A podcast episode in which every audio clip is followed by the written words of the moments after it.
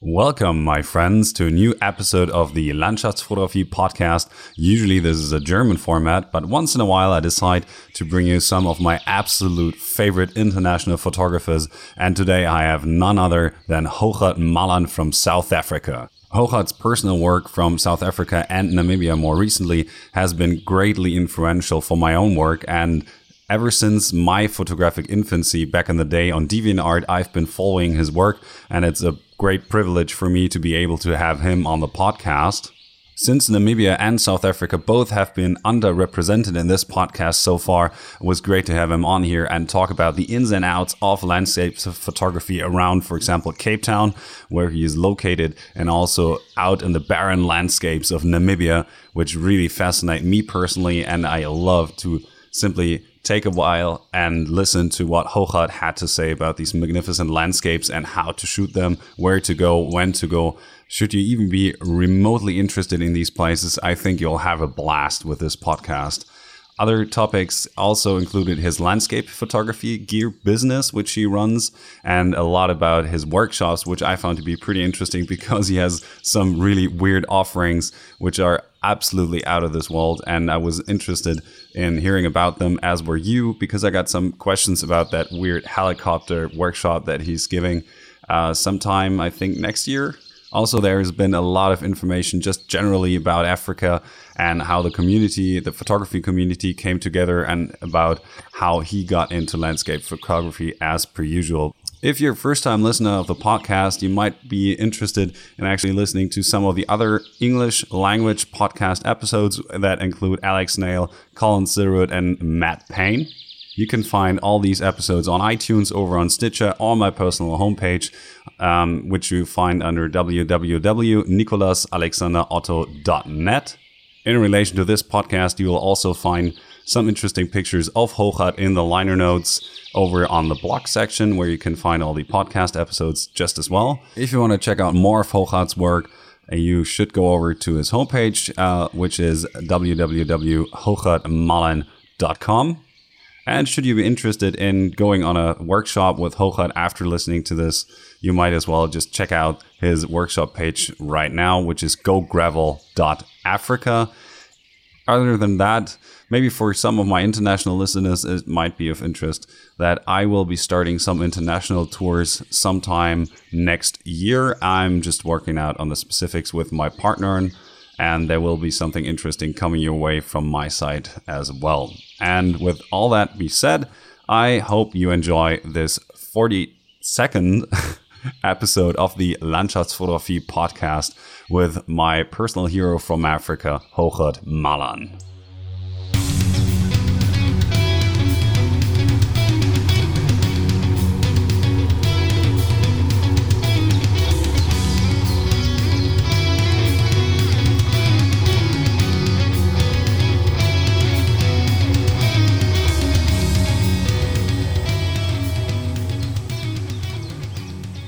So, welcome one and all to a new edition of the Landschaftsfotografie podcast. As per usual, it is a German format, but once in a while, I actually introduce one of my favorite international photographers. And this evening, I brought you none other than Hougaard Malan.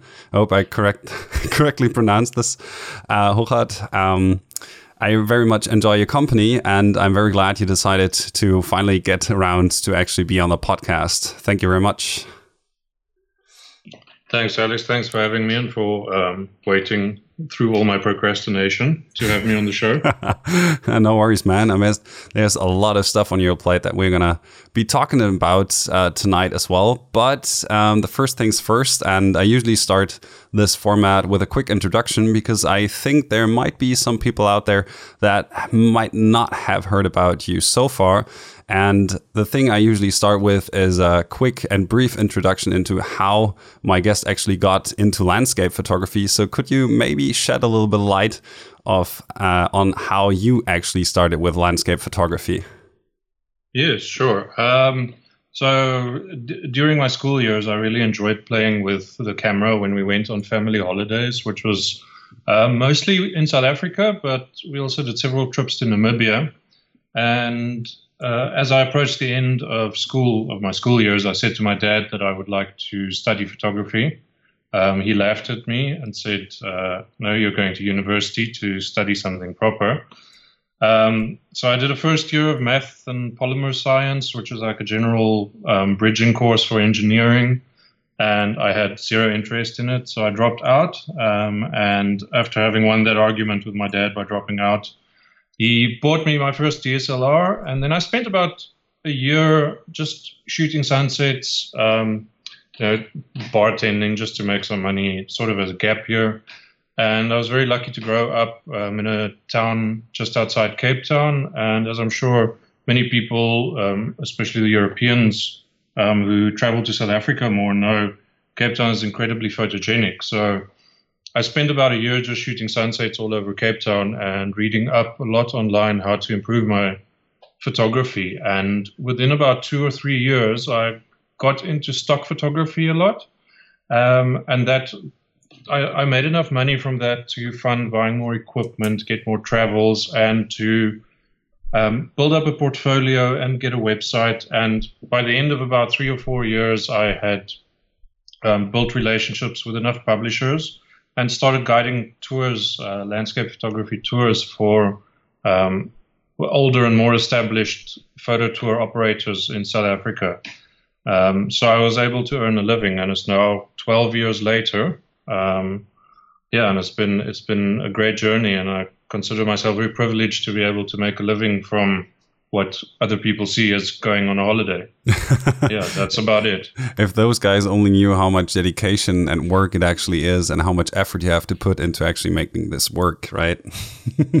yeah, yeah, it's, hard work. Um, but but let's not tell them that.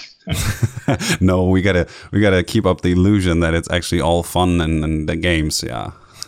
Probably that sells better than telling everyone the, about the late hours until night and how we get up each every morning at four o'clock. Well, maybe I'm I'm exaggerating now a little bit, but yeah.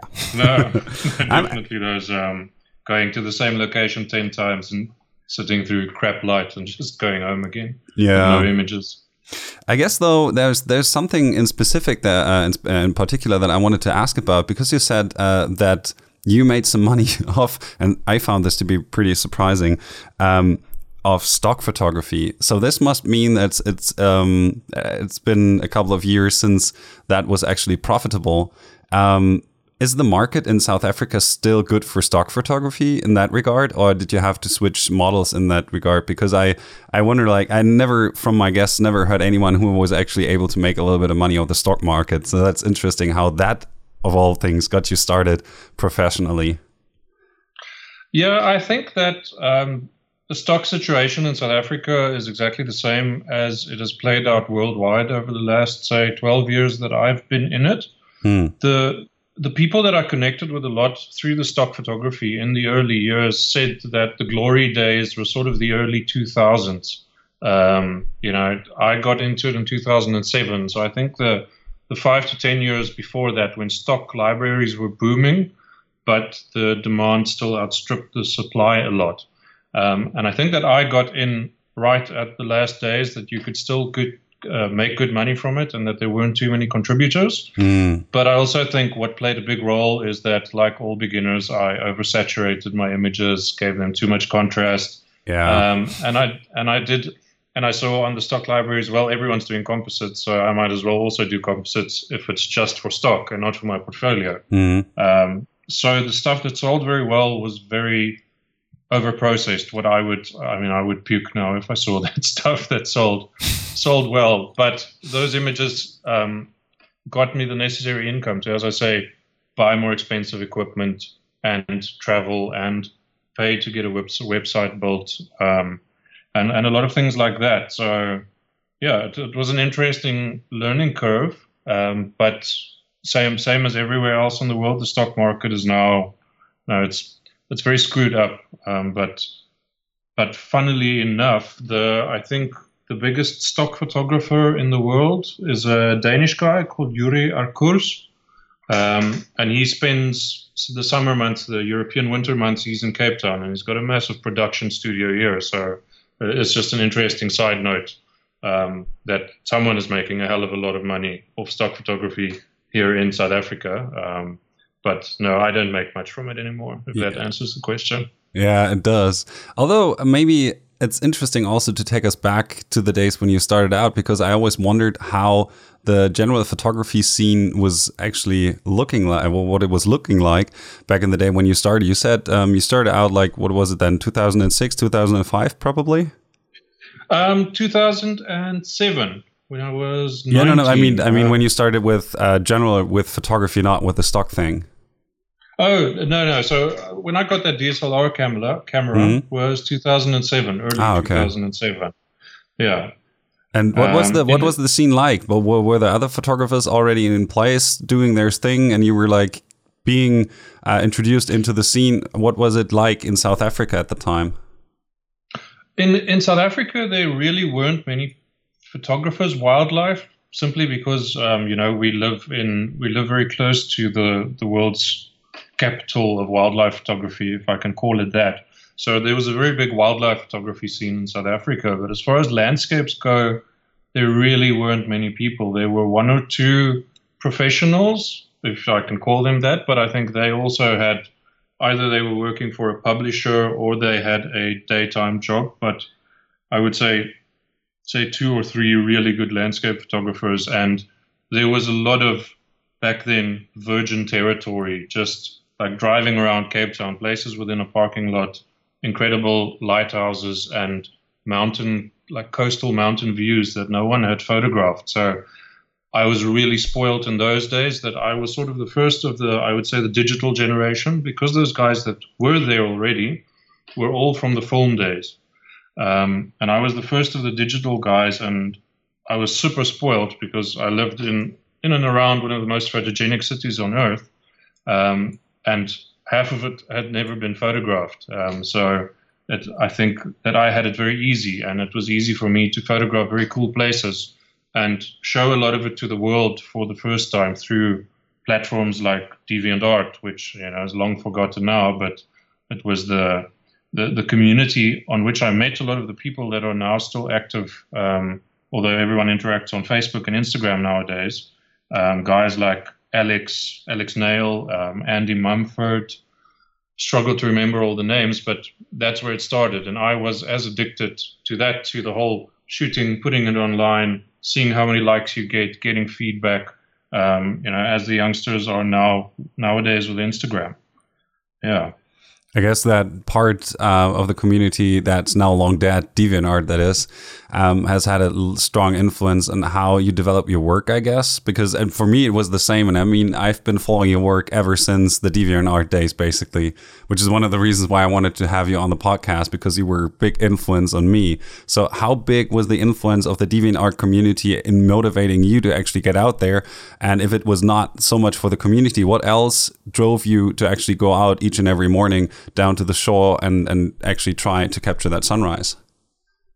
Um, well, the, the, community was very good for me. You know, if I think back to the early days, um, you know, Alex Alex Nail and I have come along along walked a long path together, um, and uh, to this day, he's still the guy that I go to for critique. Um, if I want like harsh critique on an image to get an honest opinion about what sucks about it. You know, if you want to know what sucks about your image, go to Alex. Not if you want to know what's nice about it. Yeah. Um, and and you know, going back to the very early days on DeviantArt, um, I also got that feedback from Alex. I didn't ask for it back then, but he gave it. Um, and I think that that was a critical part of of having you know people who were not and and back then it was sort of standard procedure if you put an image up on a art sharing platform like that, people would critique it.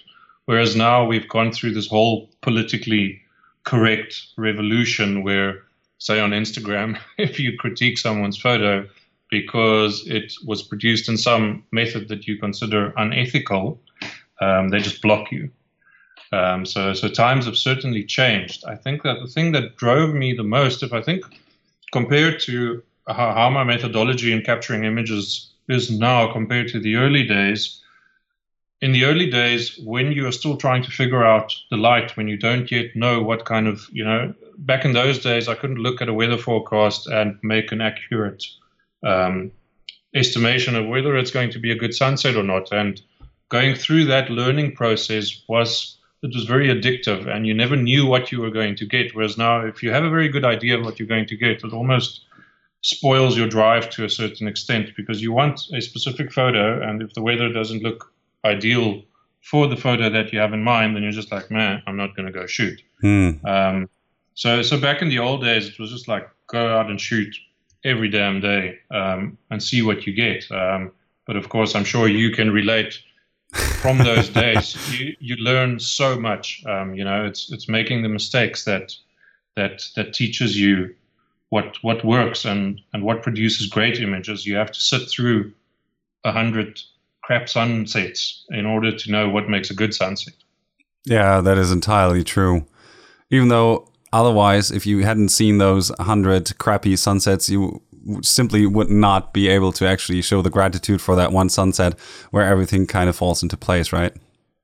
Yeah, yeah, that is um, as in photography and life, that contrast um, is is what makes everything worthwhile and what makes the magic.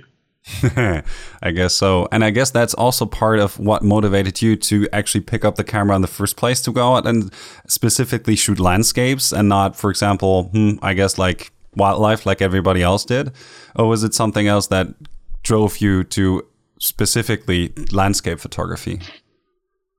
Um, I would say I, I, I, tried to shoot people in the early days, but um, I'm a bit of a, a, recluse and an introvert, so I like landscapes because they can't talk back to me. Um, and and the wildlife scene was already very like if if you had any if you have the remotest interest in photography in South Africa, the wildlife scene is just going to be thrown in your face, twenty four seven. Like everyone wants to capture. I think it's sort of perhaps like landscapes are in Iceland, where everyone, including you and me who have been there, have got a shot of the of Diamond Beach.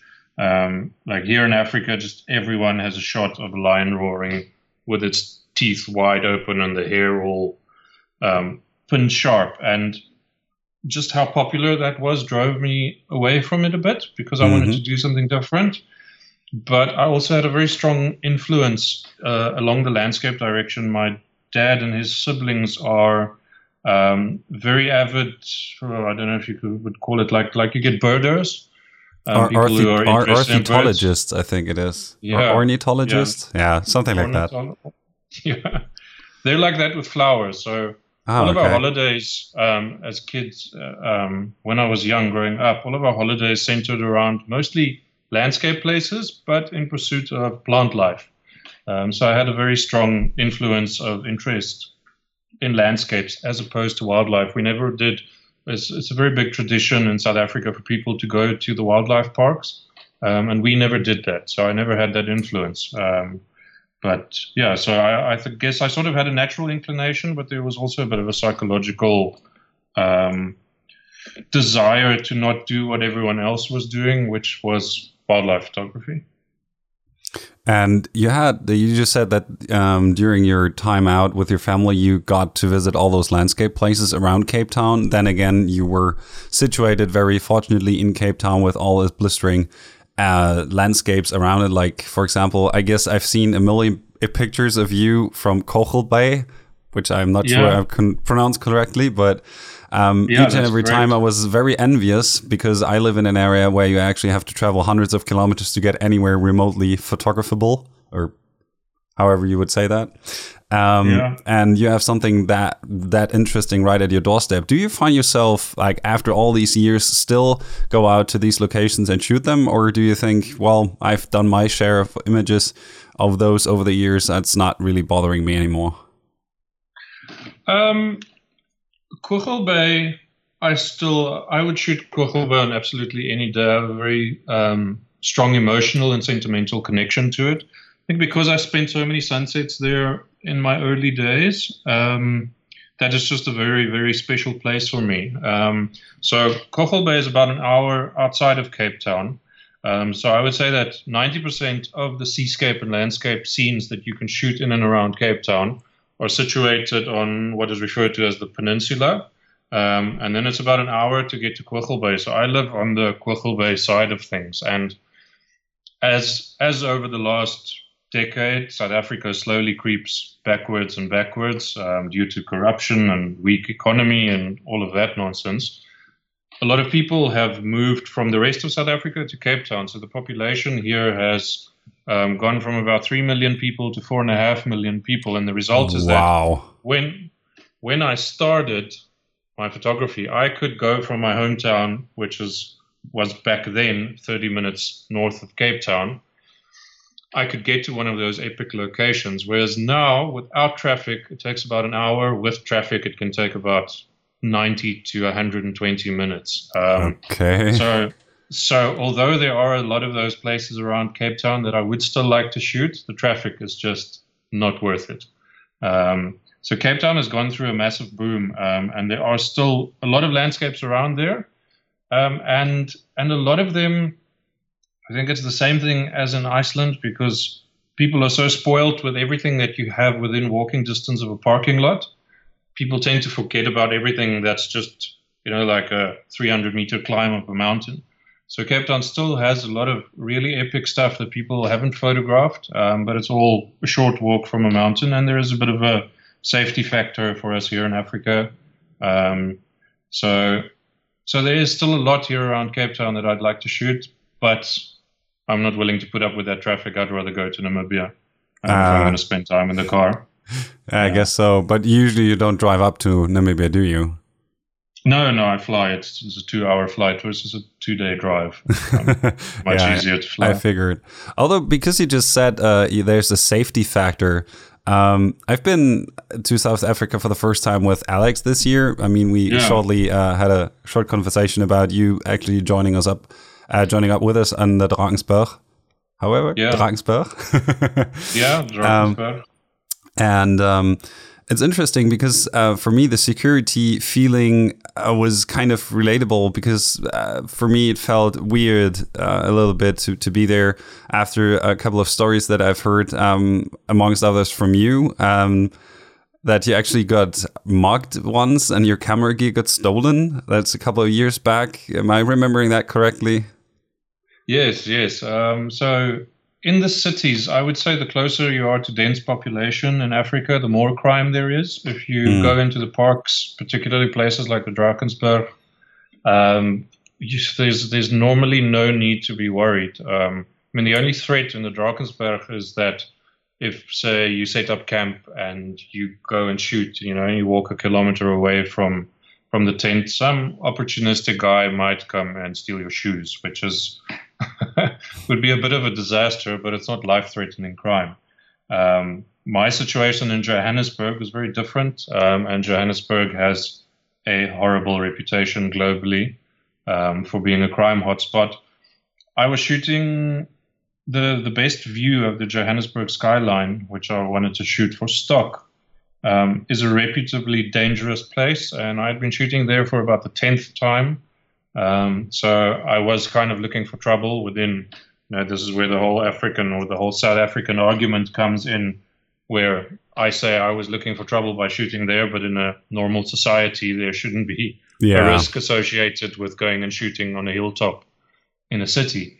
Um, yeah, and three guys came along, all of them had guns. They um, they, they, they were pretty chill. They told us, we're going to take your camera gear, lie down. Um, they took the camera gear, tied our hands and feet together. So everything was insured. It was a crap experience, but um, I didn't get hurt. Uh, I, am very pissed about it because I had gone to that place like 10 times hoping for good light. And Johannesburg gets incredible thunderstorms. And that time was like the most amazing light you can ever imagine. Um, it was this huge supercell thunderstorm with like a rolling shelf cloud, gold, uh, golden backlit rain underneath the shelf cloud. Mm. And I got hmm. video time lapse and stills of lightning striking the city. So I always keep thinking back to that day. I wish I just popped out my memory cards and dropped them in the grass because I know that that footage and um, images would have paid for all of that camera gear like five times over. over. Mm. Um, so yeah, and and like for, up until about six seven years ago, Cape Town was still okay for I would say like say an elderly person or a, a woman to go out and shoot by themselves. Um, and it's not like that anymore. The, there's a bit more crime in Cape Town nowadays.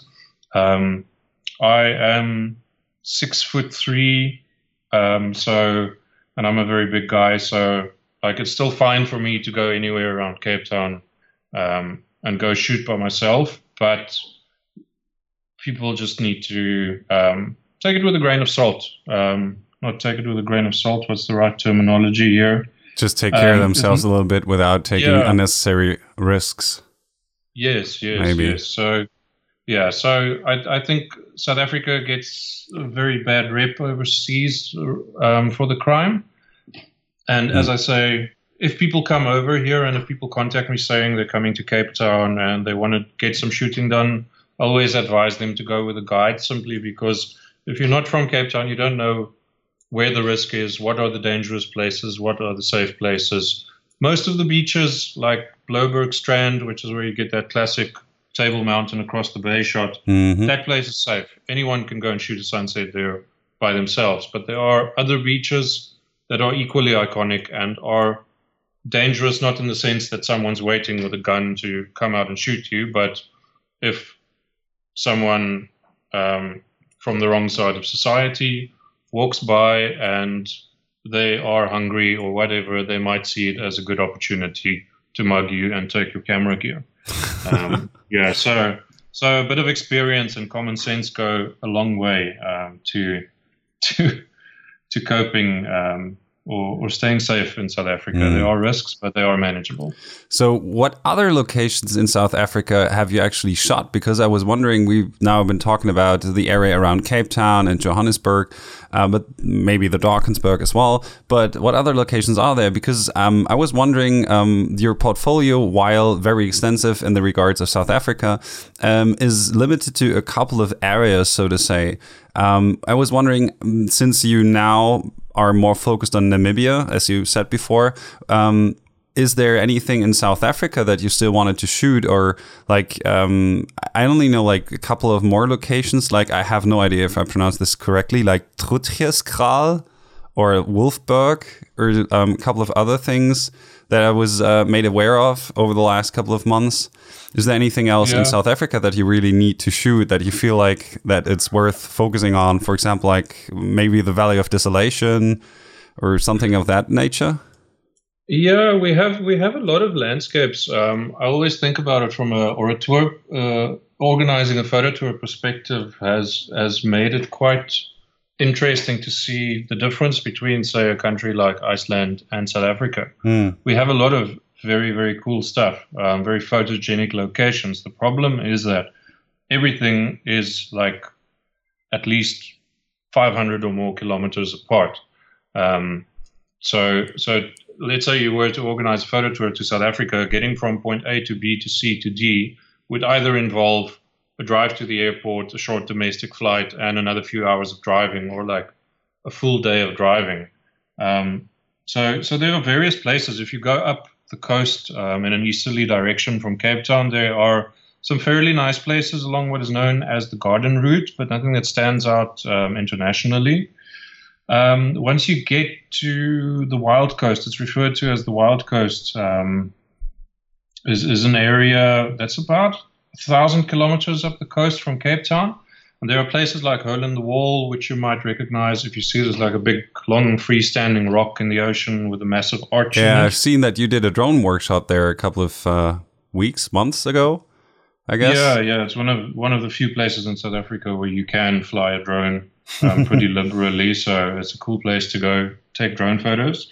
Um, there are places like Blyde River Canyon, which I'm sure you've also seen photos of, massive yeah canyon that's very green with a big, nice like bend in the river in the bottom. Um, and then we also have very cool desert areas right in the the northwestern corner of South Africa. There's like a finger that protrudes into Namibia, um, and and that uh, a is a park called the Richtersveld, which is also the, I have one or two shots in my portfolio there from there, um, but I think there's still a lot of potential in that area, but once again, it's a nightmare to get to from Cape Town in a straight mm. line. It's only about 700 kilometers, but it takes two hour two hours. I wish it takes two days to get there, um, just because you have to drive a very backwards route. And once you're in the park, um, it's, it's very, very rugged terrain. You can drive it, but it's all like rocky mountain passes or river beds. Um, so it, we have a lot less virgin photographic territory than we did 10 years ago when I just got started into this thing. But I think we still have a lot of potential in South Africa. Um, and if you go past the areas within, say, sub Saharan Africa that are highly photographed, like South Africa, Namibia, Botswana, and then um, Kenya and Tanzania, if you think about countries like Angola, Zambia, the Congo, they are incredible places. Um, there's so much that can still be photographed, but the further you go from Cape Town, sort of north and east, um, the dodgier things get. And once you cross outside of South Africa and the belt of countries around it, um, traveling can get pretty pretty hairy in places like Congo. Um, it's not the kind of place you want to go if you are not a highly experienced traveler within Africa and you have a fat envelope full of US dollars to bribe whoever you run into. Yeah. Um, so, so, so there's it's it's an exciting prospect um, that there is a lot happening there, and it's cool to see. As I've gone from say 18 years old, where you're very connected with media, um, to now 31, a lot of these countries are developing very quickly and um, there is the potential that within the next 10 years, a lot of places are going to open up that will become more accessible. Um, and I mean, it's it's a vast, vast area with massive wilderness areas. So there's some stuff left within South Africa, but within mm. Africa, there is just mind blowing landscapes and wildlife opportunities that are waiting there. But um, Africa's got to grow up before a lot of those places become accessible. Well, I guess one of the questions that remains, thank you very much for the very thorough explanation, by the way, um, yeah. is do you see yourself actually shooting for private reasons anymore? Because you just said, oh, well, organizing a tour in South Africa is pretty tricky because of the distance that you have to cover, and there's so much ground in between. Um, does it not sort of um, sp uh, spark your interest to actually go to these places in South Africa just for yourself? or do you find that you don't have the time to do that anymore or just lack of motivation or what's the issue uh, in that regard well you know th there are a lot of things that i want to do. Um, i about um, what was it? It's now five years ago i started um, through workshop clients wanting equipment i started this business selling the equipment to the people. Um, it's a business that just has so much synergy with the workshops and tours because all of these people are coming to you anyway, asking you what they should buy. Um, it makes it very convenient and easy to sell those products to them, to have a business that sells that equipment.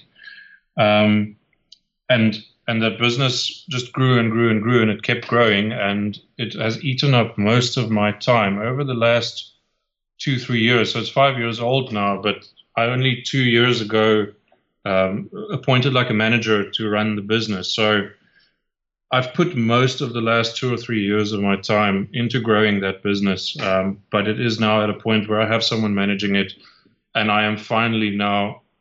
It looks like prospectively I will have more time to go take photos again, and I am burning to get out into so many of those places that I just spoke about, um, where there's a lot of virgin photographic territory or um, a lot of these areas, only wildlife photographers have been there, and you see through their casual, um, well, not casual snaps. I don't want to sound insulting here, but um, you know, often they're not landscape photographers, but they may have been at a beautiful view, struck it lucky with a beautiful sunset, and you see these images from areas that no one knows about, and you see there's incredible potential. So, hopefully, from next year, I've got a trip plan to the north of Namibia, which is very virgin territory, um, for February, March, if it's a good rain year. Um, so, yeah, I, I, am very, very driven to go and shoot those places. I've just had a busy two or three years behind the back um, in which I have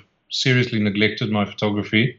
Um, which causes me some sleepless nights and questions what I am doing with, um, makes me question what I'm doing with with my life because I've sort of killed my own passion um, trying to to build a financial contingency plan for um, you know it's always I think a thing on on many photographers' minds is can I make a decent living from from this, um, especially with the value of the photos being undercut by all the hobbyists who are happy to give their images away for free.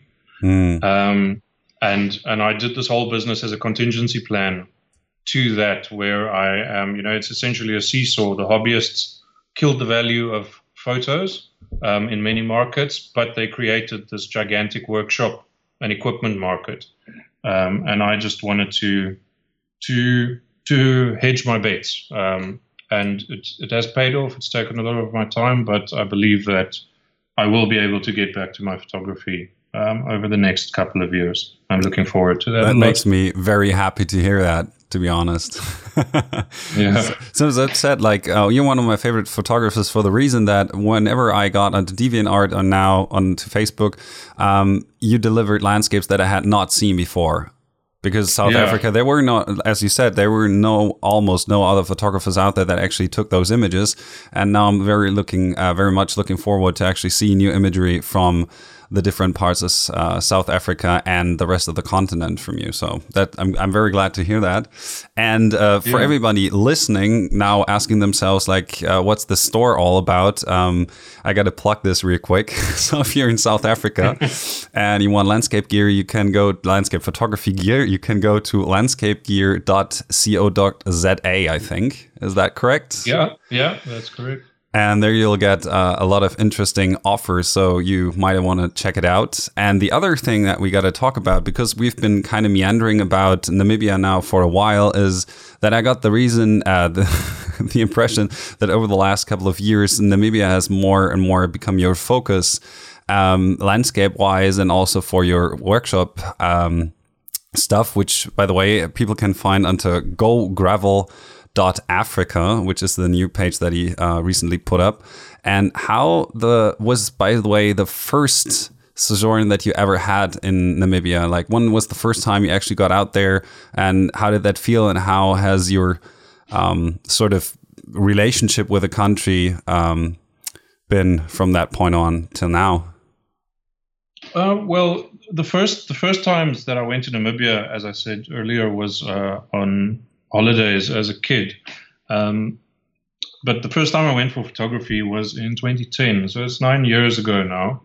Um, and it was only for a short trip, and I only visited one place, but I fell in love immediately. Um, Namibia, because it's such an ancient landscape, I think geologically, it's just it's so clean and simple, um, you know, and it's what we're always looking for in landscapes is that simplicity. And Namibia just has that in abundance. It's, in most other landscapes, I always look at it and I feel like, damn it, I don't want that rock there. I don't want that bush there. And in Namibia, you just almost never have that issue because it's pretty much just open plains with the odd mountain and maybe a tree here and there and an oryx. I'm I'm totally exaggerating what Namibia is like now, but but you get the idea. Um, and then the second year that I went back for several trips was 2011. Now, 2011 was their best rain year since 1934. Um, so I struck it incredibly, incredibly lucky to be there in that rain year. To give you an idea, Sossusvlei usually gets an annual rainfall of about 80 millimeters. Um, and in 2011, they got about 600. So they got almost seven times their rainfall. Um, and it just you, when you have these open plains and orange red mountains and beautiful trees and the, everything in between, which is usually just rocks and sand, turns into what looks like endless farmlands, like green, green wheat fields. Um, it's it's just incredible to witness, and it's some of the fondest memories that I have just standing in those fields with all of this grass swaying around you with these ancient um, camel thorn trees seeing the sunset was it was just an incredible experience. Um, and in the years since, it has just been getting drier and drier and drier and drier. Um, so I went to Namibia the first time in this incredibly photogenic year, and I wasn't a very experienced landscape photographer back then, and I got incredible photos. And with the years that have gone by, the place has just gotten more and more challenging to photograph. Um, and it's a bit like I don't know, maybe like a drug addiction. I just you know every single year I'm like, come on, when is the next big rain year coming? And I will just keep going back again and again and again, chasing that high that I got uh, nine years ago with that incredible rain year. Um, so yeah, it's it's an incredibly beautiful place, um, and one of the issues, not the issues, I think the the things that people like about Namibia compared to South Africa, it's a lot safer. Um, I'm sure you must have friends that have been to Namibia. The Germans absolutely love it because it is an old German colony. Um, in Namibia, you can hire a camper, you can go all over the place. If you want to, you can camp right next to the road, which in South Africa people would strongly advise you against.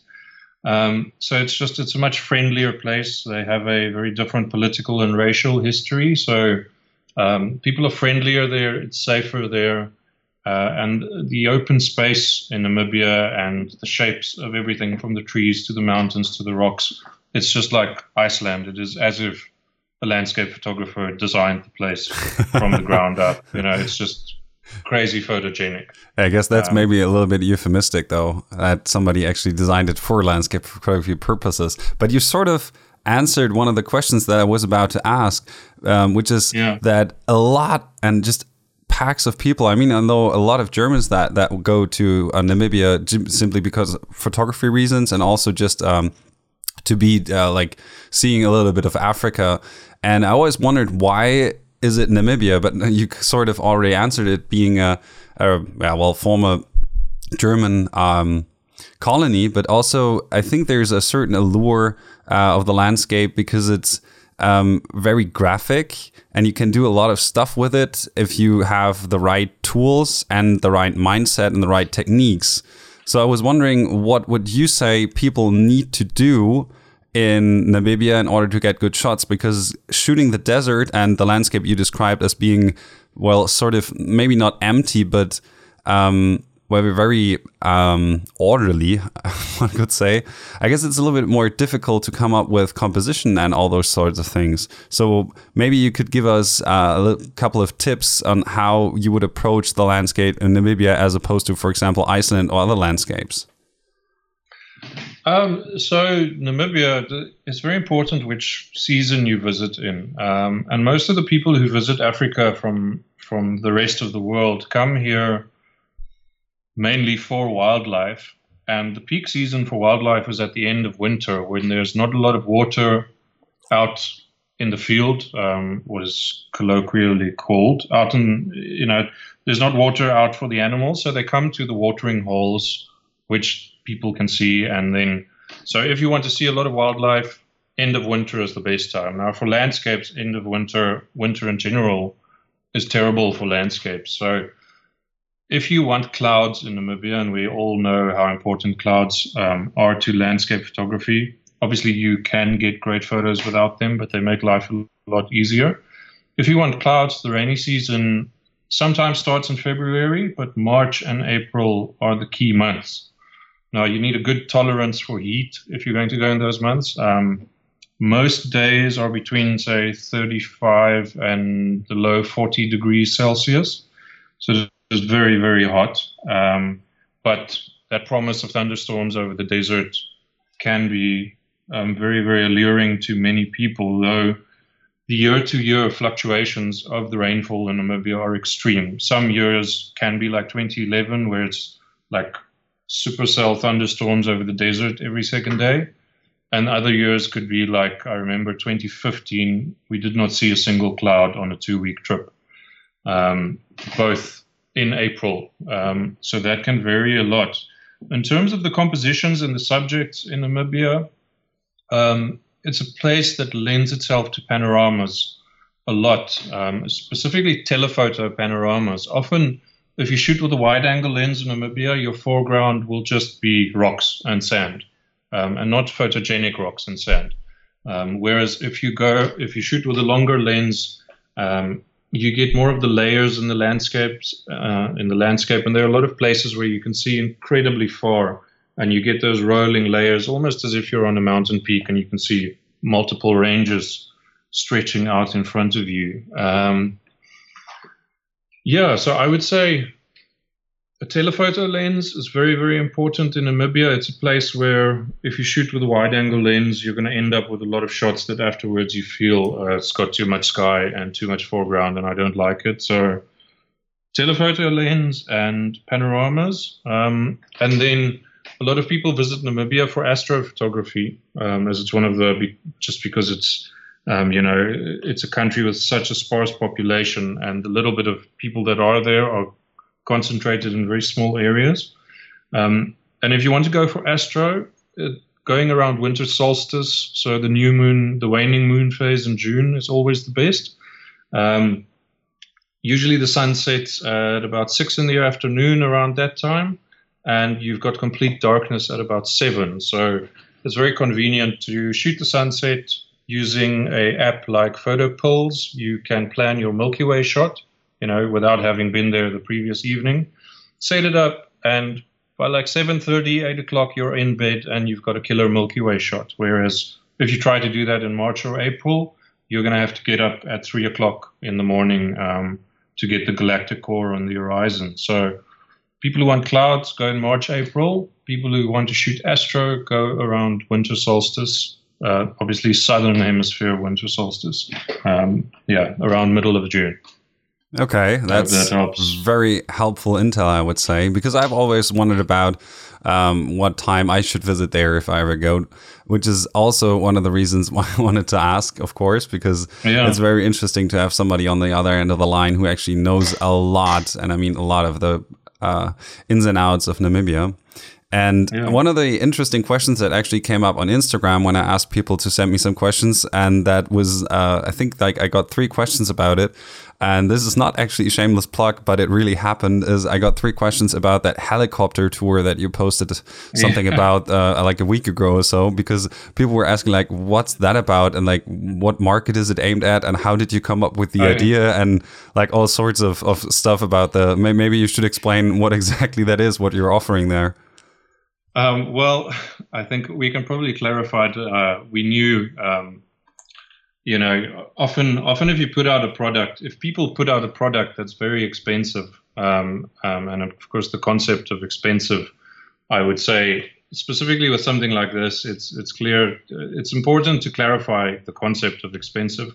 Something is only expensive, in my opinion, if someone in the supply chain is making an unethical amount of money, and we knew that putting that product out there, we were going to get a lot of people asking who the hell can afford that because it is very expensive. It's $75,000 um, for the trip for two people, which is a ton of money.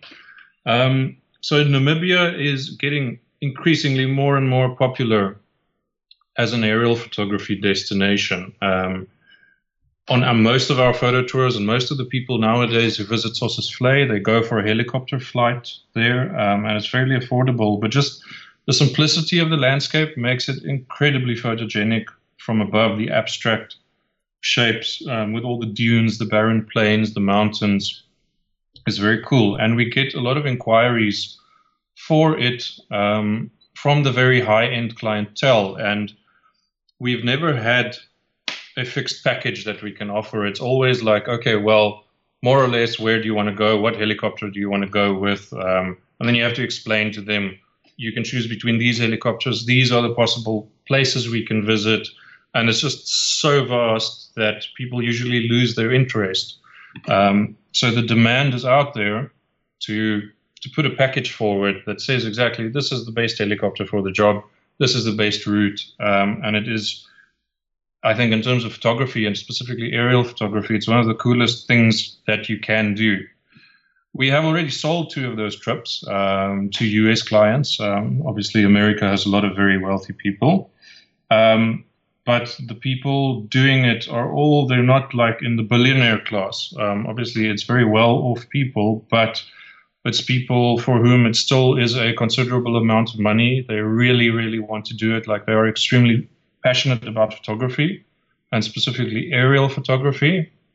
Um, and for them, if you are in the market, imagine you have that kind of money to spend and that is in your interest. We are the only people who have fixed packages ready to go available and you can see exactly what you're getting, what you're paying for. Um, and you have a very good idea of what to expect because we now have the photos to show these are the places that we're going to fly over. This is what you can expect to photograph.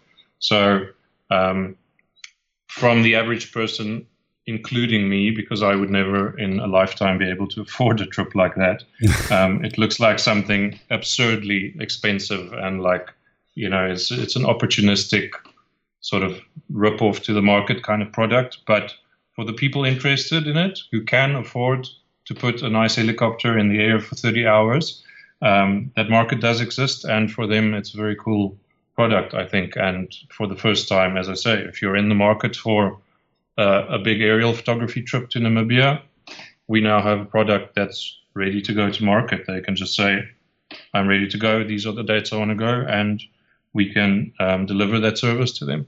Yeah, that makes you sound like a really really adept entrepreneur, I gotta say.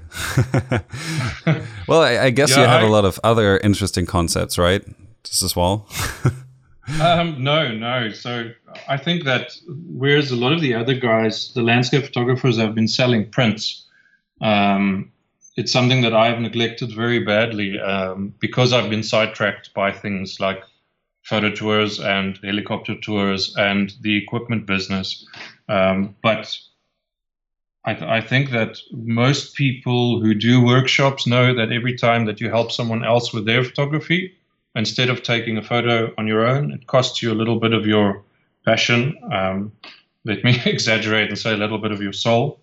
Um, and I think that I've, I've, said this to many of my good workshop clients that um, I think I've spent my budget of what I can afford in terms of neglecting my own photography. And if I don't get back to that very soon, I am going to sell my cameras. So I'm sort of drawing a line in the sand at the end of this year, and I really have to start taking my own photos again and stop focusing on workshops and stop focusing on selling equipment um, because it is it you know it smothers your passion slowly but surely and I've done it too much and I really I'm a bit sick of it and need to get back to um, taking my own photos yeah, because you're you're talking about this very very directly. Maybe I should ask very directly. Do you remember how many days you actually spent in the field this year up to this date, actually shooting for yourself?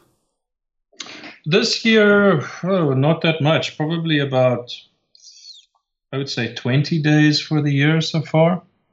Hmm. So not, yeah, not not many. It's been a while. Um, since I've gone on a trip for myself. So this year we did a trip um, into the. If you look at the Namib Desert on Google Maps, um, the coastal section of it is is is extremely difficult to get into, both um, in terms of logistics and getting a permit to go in there. Um, and we did a trip in July where we went in there for three days, just me and a friend, shooting on ourselves, like no clients, no workshop, obligations, no nothing. And it was just, it, it was so invigorating to do that again for the first time. In the last time I did a trip just to go and shoot was, I think, the hike that Alex and I did, Alex Nail and I did in March of 2016. Wow. So as I say, I, I have really neglected my photography and it has cost me a lot of my passion, but um, I've I am aware of the problem and I hope to address it next year um, and just get out there and go shoot for myself again. Yeah, I wish yeah. you the best of luck with that. That you're going to reignite that spark and get your mojo back in that regard. And I'm, like I said, yeah. really looking forward Thanks. to make uh, the to to when that happens. Because I, I, was wondering, um, since since we've talked about the South African community at the beginning of the podcast recording, um, what is it like now? Like uh, after the instagram bomb hit and everybody's like oh i gotta get my instagram. I do it for the gram and everything has gone south in several locations like iceland for example which is now well I- have been there with a workshop just a week ago or maybe one and a half weeks ago and i witnessed some instagrammers doing insane stuff basically everything that you're not supposed to do in iceland. Yeah. is there is there anything like that happening in south africa or namibia as well um, yeah, so in Namibia, there's a lot of controversy around if you want to shoot in Deadvlei, um, that place with the cool dead trees. Mm. If you want to shoot there at night, um, you need a special permit, and you can only get that permit if you know the right people, and it's still expensive. It's like it should be a fair system, but in Africa, um, involving politics, nothing is fair. so, like, let's say you wanted to shoot, do a night night shoot in Deadvlei in a, I think, in a first world country that is very left and where systems work, you would be able to go to the permit office and apply for it and justify your reasons and pay the fee and get it. Um, and sadly, things don't work like that in Africa. So a lot of people get fed up and they just cheat the system and they camp in in Deadvlei for the night. So uh, there's always a lot of fallout surrounding that, if you can see, and people do a lot of effort to go and check on an ephemeris. You know, like at what time were they there? Because even if you get the permit, you can only stay an hour after night. So people go and look at what time of the year were they there, um, where is the Milky Way? So were they there legally? And then they give them a lot of trouble over that. Um, Cape Town is one of is I think one of the Instagram hotspots, the global Instagram hotspots. All of the big Instagrammers come to Cape Town um, to come and what is the right word to crank the sausage machine and um, crank out those. I never had that, term everyone, before. um, well, you know, I always I always refer to these places where you can get these totally predictable, replicatable shots. Um, I call them a sausage machine. It's like a photo sausage machine. and Cape Town is a lot like that. Um, and all the big grammars come here, and there's a lot of shit um, about people flying drones illegally. There's a lot of um, helicopter traffic around Cape Town, and people fly drones very, very irresponsibly um, to get their shots for the gram. Um, but yeah, the photography scene in Cape Town is huge uh, because it is so photogenic. Um, a lot of a lot of tourists come here to take photos. Photography is a massive hobby amongst the locals here. Um, so so people don't break that many rules. Um, it is Africa. There's not that much regulation, but the one the one major issue we have is the people coming here who want the drone shots, and they fly their drones um, where there is a lot of helicopter traffic and it's very dangerous. Hmm. Um, yeah, yeah. I guess you don't enter the drone market anytime soon, do you? No, no. I, I, I, had a Phantom, you know, when the Phantom 4 Pro came out, I got one and I played with it for about eight or nine months and I just, I was not comfortable breaking the laws. And our laws are very much the same as in most countries, I think. Like you can't fly in a park, you can't fly over private property, you can't fly within 50 meters of a road.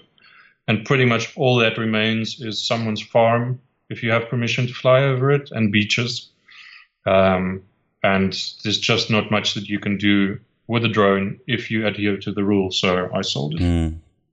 Well, I guess then yeah. that's uh, it for aerial photography, other than flying in a helicopter. yeah. oh well. Yeah. I guess then um, I'm gonna ask you one of the questions that I usually ask all my uh, folks that I have here on the podcast, and that is what other photographer would you be very interested in actually hearing here on the podcast? And it doesn't have to be a German photographer, obviously, because we're now in the international format. So if there's anybody from the international community that you would like to uh, listen to rambling on here in my podcast, uh, let me know. Um, I would say no. I I don't follow um, your podcast. Um, very well, and so I'm struggling to remember which names have been on there or not. Have you interviewed um, Tobias Rieser of Switzerland? Um, I, have been in contact with him several times. Um, we had to reschedule, I think, three times now. So okay. he, he's going to cool. be on the here eventually, though. Yeah, he's one of my favorite photographers. He's very underrated on the social media scene, um, as many of the best photographers are. But I'd love to, um, yeah, I'd love to hear from him. Um, and then I would also love to hear from Alex. I don't know if you pronounce it Noriega or Noriega. Yeah, I, um, from the US. Yeah, Noriega. I think I think it's called Noriega. Like I, have uh, listened yeah. to his podcast he did with Matt Payne.